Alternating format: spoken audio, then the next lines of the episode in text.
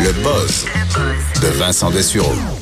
Alors Vincent, dans ton buzz aujourd'hui, il y a ce- on aime les listes et on aime les top 10, top 100. Oui. Mais là, c'est vraiment l'élite de l'élite de la restauration sur Terre. Oui, parce que quelques tops euh, de restaurants, euh, on sait, bon, on pense au, euh, euh, au Macaron Michelin, euh, ou à d'autres tops euh, des meilleurs restaurants du monde, mais celui de Elite Traveler est particulier parce que ceux qui votent pour ça, c'est vraiment parmi les plus riches. là. C'est des gens qui s'abonnent à ce, ce, ce, ce- ce- ce- ce magazine qui vise surtout ceux qui voyagent en jet privé. là. Donc, on parle de l'élite et des ultra-riches. là. Donc, eux peuvent voter pour quel est, selon eux, le meilleur restaurant au monde. Donc, ils capotent pas parce que, mettons, l'entrée est 33 piastres, là. Exactement. C'est plus, admettons, il n'y a pas de limite à. En fait, c'est- c'est le genre de menu, là, si- pour en avoir vu une couple de fois dans ma- où il n'y a pas de prix. Eh ben, en fait, sur Internet, la plupart du temps, on trouve pas le prix. Il n'y a pas de prix. Ça, c'est mauvais signe. là. Ouais. Je me souviens, j'avais voulu aller dans une place en France. Je- La soupe avait l'air vraiment bonne, puis il n'y avait pas de prix. En fait, la soupe était, je pense, 95 dollars après avoir euh, revérifié. Mais c'est une soupe comme mythique, là, euh, euh, qui, qui- je suppose, qui vaut bien cher. Mais j'avais bien fait de, de vérifier d'autres sources là, avant de me présenter là. Quoi qu'ils doivent te voir la face, dire comme, monsieur, vous savez que la soupe est 95 dollars. Surtout que les, Euh, Français, les Français sont pas timides de te faire sentir que... que- que euh, t'as- c'est pas ta voilà. place. Non, au Québec, on n'est pas vraiment comme ça. Mais bon, euh, top 100, donc des meilleurs restos Oui. au monde selon l'élite. Euh, et euh, le numéro 1 cette année est un nouveau venu. En fait, un nouveau. Il était numéro 9 l'an dernier et a réussi à déloger un qui est là depuis 6 ans, la Linéa. Donc, euh, euh, un restaurant aussi qui, qui, qui, qui est mythique, qui est à. euh, c'est celui qui est à. le- la Linéa est à Chicago. euh, et qui est numéro un depuis plusieurs années maintenant, battu aujourd'hui par un, re- un petit restaurant suisse, le restaurant de l'hôtel de ville en- à Crissier, en Suisse. Un restaurant... euh, Crissier, c'est- c'est une, pas une grosse ville, là. C'est- J'ai jamais entendu le nom, là. Bon, tu vois, ça, ça me semble effectivement assez petit. D'ailleurs, ça me semble dans un beau petit coin euh, paisible. Le restaurant de l'hôtel de ville. avec euh, et ce restaurant le Crissier, donc meilleur restaurant au monde selon euh, s- selon euh, les Elite Travelers, offre un menu. euh, J'ai quand même trouvé les prix là-dessus, là, un menu gastronomique, euh, 8 services à 526 dollars euh, canadiens. Ça, ça exclut le, le Pas d'alcool. l'accord mais 20. Alors on peut et Si tu le prends les vins, ça coûte un 3, 4, 500 de plus. ben, j'ai pas trouvé le prix de Ah, l'accord ok. mais 20, ce qui est encore mauvais signe. À mon avis, c'est un 1000. C'est- c'est tout ce qu'on trouve pas, là, c'est pas bon signe. c'est- À mon avis, c'est un 1000 chaque. Là. 1000 par personne. 1000 par personne pour aller là. 8 services, quand même. Ouais, huit services, mais je suis allé voir en tout, je suis allé imprimer le menu. Oh, t'as le menu Euh, dans les mains. Ouais, du meilleur restaurant au monde. Et honnêtement, ça a vraiment quand même l'air bon. On peut vous servir parce que c'est en français. Euh, ravioles végétales de morée et asperges, bouillon lacté à la fièvre jaune de Setigny. Ça, La c'est. fièvre jaune, là, c'est c'est pas si attirant. C'est vrai que c'est marqué fièvre jaune. Bon, c'est pas C'est grave. vraiment continue, marqué ça. continue. C'est euh, peut-être un. C'est un ravioli, en fait. C'est un ravioli aux champignons. Ouais, c'est peut-être un fromage, la fièvre jaune. Peut-être- Ah, oui, c'est possible. Peut-être c'est que filet de barre de ligne breton grillé au citron malaga, primeur de nové caramélisé et tétragone croquante. Euh, alors c'est le genre de, euh, de, de, de, de- de menu que vous pouvez avoir à 390 Mais francs pour le suisses. dessert, on va Euh, connaître ah, le le dessert. dessert, ben, Le euh, dessert. c'est coque glacée de fraises gariguettes, confit de rhubarbe vaudoise à la grappa ticinaise. euh, avec une union givrée d'amandes princesses torréfiées et sorbet d'agrumes rafra- rafraîchissants et des friandises à la fin. Alors, c'est ce qu'on c'est ce qu'on vous offre. Euh, vous dire, et tu te demandes, est-ce qu'il y a des... D'un, quelle est la capitale mondiale, euh, cu- capitale culinaire mondiale? Si on regarde Parce la, que la- la qui- ville... Quelle ville en a le plus sur les 100? là? Mais c'est Exact. sûrement New York. C'est New York, Ah depuis ouais, quelques années maintenant, qui, avait, qui était passé devant Paris, mais en baisse un petit peu en termes de nombre. Ils ont 12 restaurants dans le top 100. Euh, Paris en a Parce 10. que si tu veux te faire, ah, ben, si tu veux te faire vider les poches, là, New York, il y a pas de- C'est pas, très- c'est pas trop long. Non. hein. Euh, tu vois, il y en a 12 des meilleurs au monde. Euh, Londres est, euh, est troisième. Et je euh, suis étonné. que Londres soit troisième? Hey, on mange mal à Londres. Tout est le fun. le- le- Mais ils ont entre autres le fameux Fat Duck là, de Stan Blumenthal, qui est le numéro 14 là-dedans. Mais je suis Ouais. jamais allé. euh, Euh, Londres À Londres. est avant Rome, avant l'Italie. Oui, c'est numéro 3. Moi, je mettrais là chaque village d'Italie Ah, jusqu'au avant, avant, l'Angleterre au avant complet. l'Angleterre au complet. Il y a peut-être quelques maisons. Quelques non, non, grandes non, je- non, maisons. j'exagère, je caricature, mais je veux dire. euh, c'est- des fois, des fois, je me, euh, dans des voyages au Royaume-Uni, je me disais, mais voyons, ils mangent tout le monde. Ouais. Ils mangent au pub. Non, tu finis. euh, manges non, au mais je comprends pub, un que peu t'es de t'es paille. millionnaire, peut-être qu'il y a quelques grosses tables, là, des tables exceptionnelles dans des grands. Je doute pas, mais Pour le monde ordinaire, là, tu sais, mettons, tu vas en Italie, tu manges partout. Tu vas en France, tu manges partout. Tu vas en Belgique, là, la nourriture te tombe dessus. Euh, ici, au Québec, on mange partout. Nous en Angleterre, tu sais qui mange? C'est vraiment moins important, là. OK. Un peu comme ouais. Ben, Un Boire, peu le mot- la- boire plus, là, boire une bonne bière, bière brune, oui, mais... En Allemagne, oui, c'est peut-être pas une culture. Je vois qu'il y a beaucoup de restaurants allemands dans le top 100, mais ils n'ont pas la culture culinaire la plus savoureuse, à mon. euh. Donc, les- c'est très. C'est des. Des bonnes de saucisses. la viande et des patates, là. Ouais. Et tout est brun, généralement.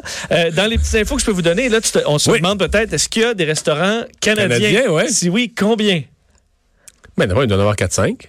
Il y en a juste un. Il y en a juste un. Ouais. C'est quel le plus grand restaurant au Canada? Il y avait le, le club chasse-pêche à Montréal, des fois, qui se classait très haut. Le Toqué à Non. Montréal, sinon avant... Tu l'as, c'est le toqué. C'est le Toqué? Oui, alors le toqué, euh, le toqué est Fait là. qu'il y en a juste un, mais il est à Montréal. Oui, Donc, donc, euh, au Canada anglais, il n'y en a pas un. Ben, on est bien situé parce qu'on est quand même à quelques heures de la capitale culinaire mondiale, New York, et le seul restaurant canadien qui se retrouve dans le top 100, il est chez nous, c'est le Toqué à Montréal. Numéro 68. Et sinon, il n'y a aucun autre euh, restaurant canadien euh, là-dedans. Alors, c'est pas... euh, Y a-tu des restaurants dans des pays étonnants, des pays plus pauvres, des pays plus... Non. Ouais, ben, je, ben, en fait, pas tant que ça. là. Pour vrai, je regardais un on peu se ce qu'il y tient, avait. on se tient là. dans les grandes capitales. On se tient dans les grandes. J'essaie d'en retrouver certains qui me sautaient aux yeux là, puis euh, il y en a pas, euh, il y en a pas beaucoup là. Entre autres en Asie, il y en a pas tant que ça. Il y en a quelques-uns qui dans le coin de Kyoto. Sinon, c'est vraiment beaucoup New York, San En Francisco. automne, qui si tu s'en veux, sort si tu veux quand même manger bien. du bon asiatique, là, t'es mieux d'aller en Californie, à New York. ou- Ben, il y a- je vois, il y en a un à Moscou. Oh! Le White Rabbit à Moscou, numéro 84, qui est peut-être un petit peu plus, euh, un petit peu plus inhabituel.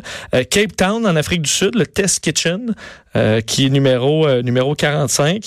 Euh, Mais là, Cape Town, c'est les vignobles. Il y, a- il y a de la gastronomie là, c'est sûr. là. C'est un des coins de vignobles. euh, Effectivement, il y avait une- Exceptionnel. quelques villes. Il me semble qu'il y en avait une dans une ville allemande un petit peu, un petit peu étrange, mais euh, sinon euh, c'est assez, euh, assez classique, je te dis. Mais quand même, le premier dans un petit village en Suisse. ouais, ça montre qu'il y a. Mais je- pour vrai, je voyais les images, puis c'est, c'est, ça a l'air quelque chose. Ah oui. Mais c'est un, un repas, c'est le budget vacances pour généralement une famille québécoise. oui, c'est Alors, sûr. euh, on n'ira peut-être pas cette année. Euh, les pilotes doivent-ils dormir euh, en avion? Oui, un dossier sur, euh, sur CNN aujourd'hui que j'ai trouvé intéressant. Euh, en fait, les. les, euh, les, euh, Là, on parle des avions de ligne. là, des... Des avions de ligne. Les professeurs de l'école d'aéronautique, enfin l'université d'aéronautique Embry-Riddle aux États-Unis, qui est le plus gros, au mo- si c'est pas au monde, là, aux États-Unis, qui euh, lance un questionnement à savoir est-ce qu'aux États-Unis et ailleurs, on devrait permettre aux pilotes euh, de faire des siestes au, euh, dans le cockpit. Pendant un long vol, par exemple. Pendant un- en fait, pendant les, lo- les vols de plus de 8 heures, déjà, les pilotes ont généralement une petite chambre là, dans les gros appareils et peuvent aller faire une petite sieste. Donc, ils sont trois. Ils c'est sont ça? trois, exact. Ça prend un pilote de où ils vont aller s'asseoir à l'arrière, mais ça prend au moins trois pilotes, un qui va prendre la relève à un, euh, certain moment du vol. Euh, mais eux lancent qu'on devrait partout dans le monde offrir la possibilité aux pilotes de faire une sieste. De, euh, en fait, et ce qui est intéressant et que plusieurs savent peut-être pas, c'est d'utiliser le modèle canadien parce qu'au Canada, c'est permis pour les pilotes de faire une sieste. C'est permis ou c'est recommandé? C'est euh, ah, bonne question, mais c'est Parce que c'est deux choses. Tu peux le permettre s'il est fatigué, mais tu peux le recommander en disant, tu sais, on veut qu'il soit en forme. Puis qu'il- Je pense que c'est plus permis que Plus recommandé. permis que recommandé, ok. Euh, les règles étant, puis je vérifiais avec un, ami pilote de ligne tantôt, c'est 40 minutes euh, maximum. Donc après ça, euh, tu peux tu, tu rentres dans une phase du sommeil. Dans, OK, donc ils tiennent case. J'a- J'allais me poser la question parce que si tu dors, moi, mettons une sieste d'une heure et demie, deux heures, là, et là tu te réveilles, là, ta bouche pâteuse, tes yeux décrochent, les yeux veulent plus se Ben surtout, remettre droit. imagine, tu te fais réveiller par une alarme. là. Parce qu'il y a un problème sur l'avion, tu Là, dois t'es tout prendre tes, perdu. tes sens euh, très rapidement. Donc euh, là-dessus, le 40 minutes, c'est la, la limite légale. OK, donc 40 minutes passent. Ben non, mais ça nous dit quelque chose à propos de nos propres siestes à nous. Là. Exact. Ça, je trouvais ça intéressant parce qu'on dit toujours le, le 20 minutes souvent, mais on peut se rendre jusqu'à 40 sans perdre trop nos facultés. Mais ensuite, en temps- enfin, le pilote, lorsqu'il veut faire une sieste euh, sur une ligne aérienne canadienne, doit aviser évidemment son copilote. Là. Tu fais pas comme juste euh, te canter. Et euh, un agent de bord qui doit aussi aller faire une vérification. Euh, et là, tu peux partir pour 40 minutes. Et oh, à ton réveil, après 40 minutes, tu as un 15 minutes de pour reprendre tes, tes esprits. Ou tu À- dois pas, tu dois pas être en action, là. tu dois être en Euh, ben, espèce En de. fait, tu dois pouvoir, si j'ai en cas d'urgence, mais euh, tu as 15 minutes de réveil, disons, avant de prendre, euh, de reprendre officiellement les, les- les commandes de l'appareil.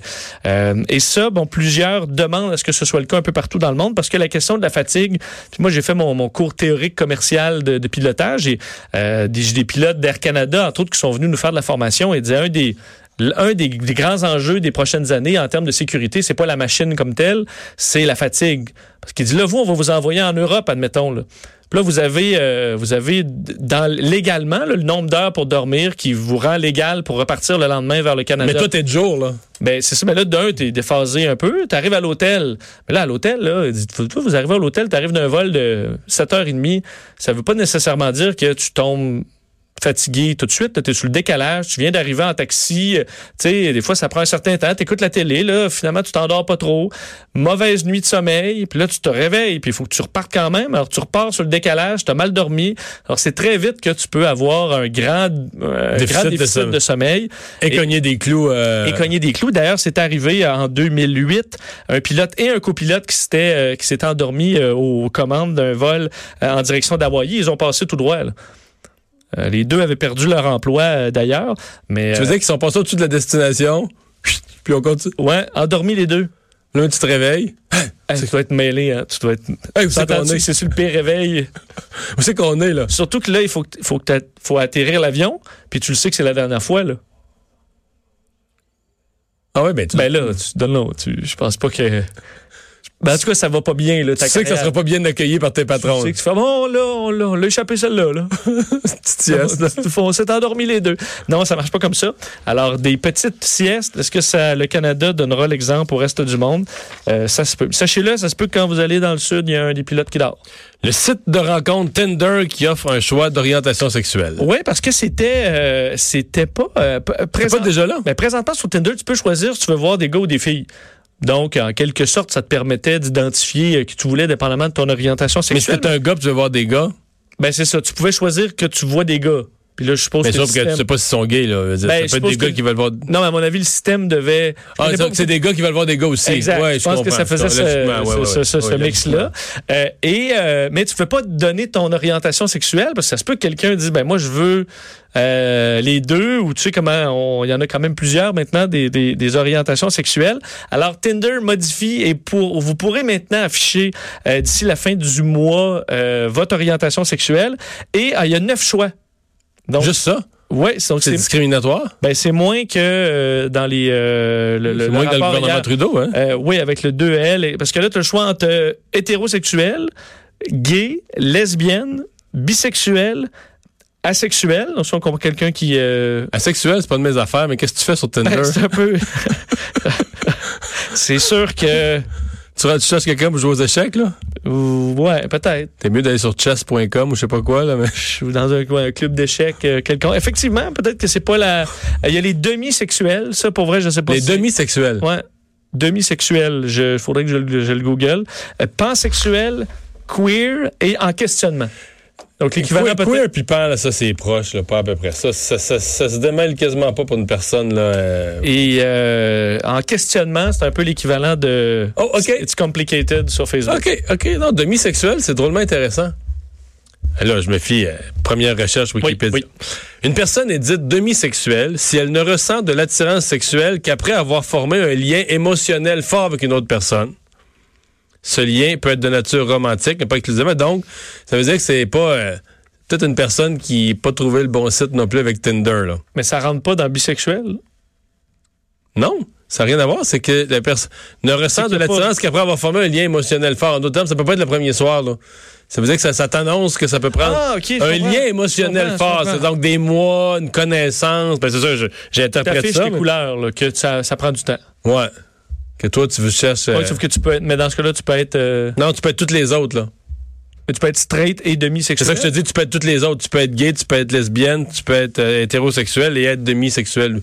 Ça, je, je, je, je, sais pas quoi te dire. Peut-être que tu peux cocher les deux, je sais pas trop. Bon, alors sachez qu'il y a neuf choix, ce qui euh, limite quand même un peu par rapport aux, aux autres qu'on a vus. Disponible donc aux États-Unis, en Angleterre, au Canada, en Irlande, en Inde, en Australie, en Nouvelle-Zélande. ce mois-ci, vous pourrez spécifier davantage.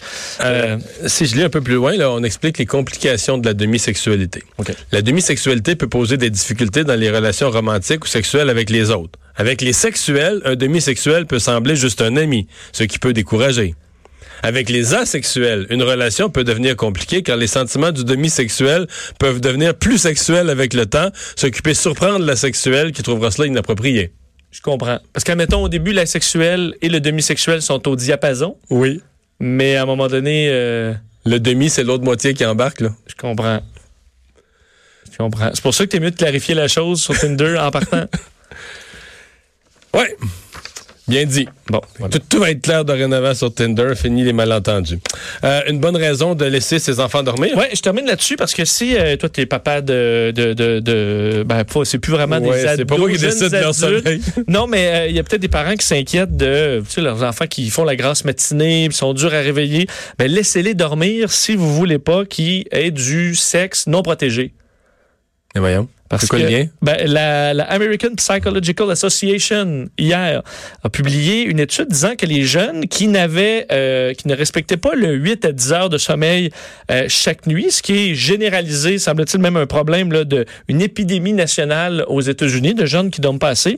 On dit que euh, la- le manque de sommeil euh, impacte la zone du cerveau qui contrôle les- l'impulsivité et le désir de risque, ce qui amène à plus d'accidents. Donc, tu as le goût de peser sur le gaz puis d'aller à fond et aussi d'avoir Donc, tu prends plus de risques quand t'es en manque de sommeil. Exact. Et tu vas Ça avoir- inclut ce risque-là. de- ça inclut le risque dans les relations sexuelles euh, d'avoir des euh, fait- d'avoir du sexe sans condom ou du sexe sous l'influence d'alcool et de drogue. Alors, si vos enfants sont reposés, ben, ils seront peut-être un peu fainéants là, en avant-midi, mais ils vont se protéger. En général, ils ne sont pas finis en avant-midi. Ils se lèvent après dîner. Ah, Quoi? C'est ça, on voit qu'ils ils récupèrent temps plein en avant-midi. Voilà. On va s'arrêter. On fait une pause. Tour d'horizon de l'actualité dans un instant.